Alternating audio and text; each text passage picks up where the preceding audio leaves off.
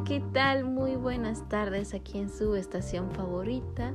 El día de hoy les hablaremos sobre el conflicto de leyes, una pequeña que las expertas y sus servidores realizamos una pequeña investigación acerca de ello. Para ello tenemos a las expertas que es Nelly Yanira, a Karina Méndez y su servidora Fernanda Pérez.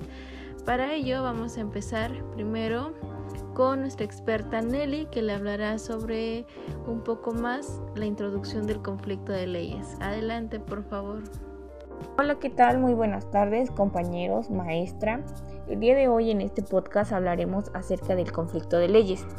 Bueno, este se presenta cada vez que una relación jurídica contiene dos o más elementos que se vinculan con dos o más sistemas jurídicos. Sin embargo, es importante subrayar el hecho que la terminología conflicto de leyes por sí misma se presta confusión en efecto. No son las leyes las que entran en conflicto, sino los sistemas.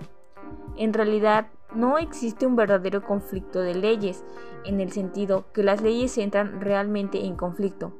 Tal colisión de reglas se presenta únicamente en los sistemas territorialistas y en los sistemas de personalidad de leyes. Bueno compañeros, esto ha sido todo de mi parte, así que los dejo con la siguiente compañera María Fernanda que nos hablará igualmente de otro tema interesante. Existen tres tipos de conflictos de leyes que son el espacio, el tiempo y personales. Conflicto de leyes en el tiempo. Es el conflicto de leyes que se presenta entre dos leyes sucesivas de un mismo país por ejemplo, el conflicto entre la aplicación del antiguo y el nuevo texto del artículo 43 de la Ley de Adquisiciones para el Distrito Federal. El conflicto de leyes personales. Este conflicto de leyes se da entre las leyes de diversos grupos que en un país se encuentran sometidos a la personalidad del derecho. Conflicto de leyes en el espacio. Es el, es el conflicto de leyes que se da entre las leyes que se hallan simultáneamente en vigor en dos lugares distintos.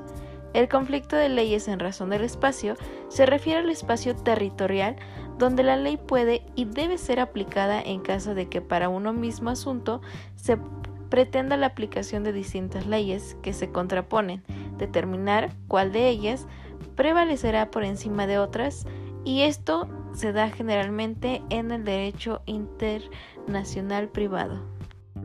Hola compañeros, del tema en que les hablaré es de la norma de conflicto. La norma de conflicto es aquella norma que para la regulación de la situación privada internacional determina de entre los distintos ordenamientos vinculados con el supuesto cuál de ellos debe regular la situación.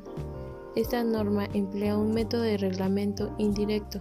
Su cometido es localizar, localizar la situación privada internacional en un país concreto cuyo ordenamiento jurídico proporcionará la solución concreta a la situación privada internacional. El objetivo de él es el litigio.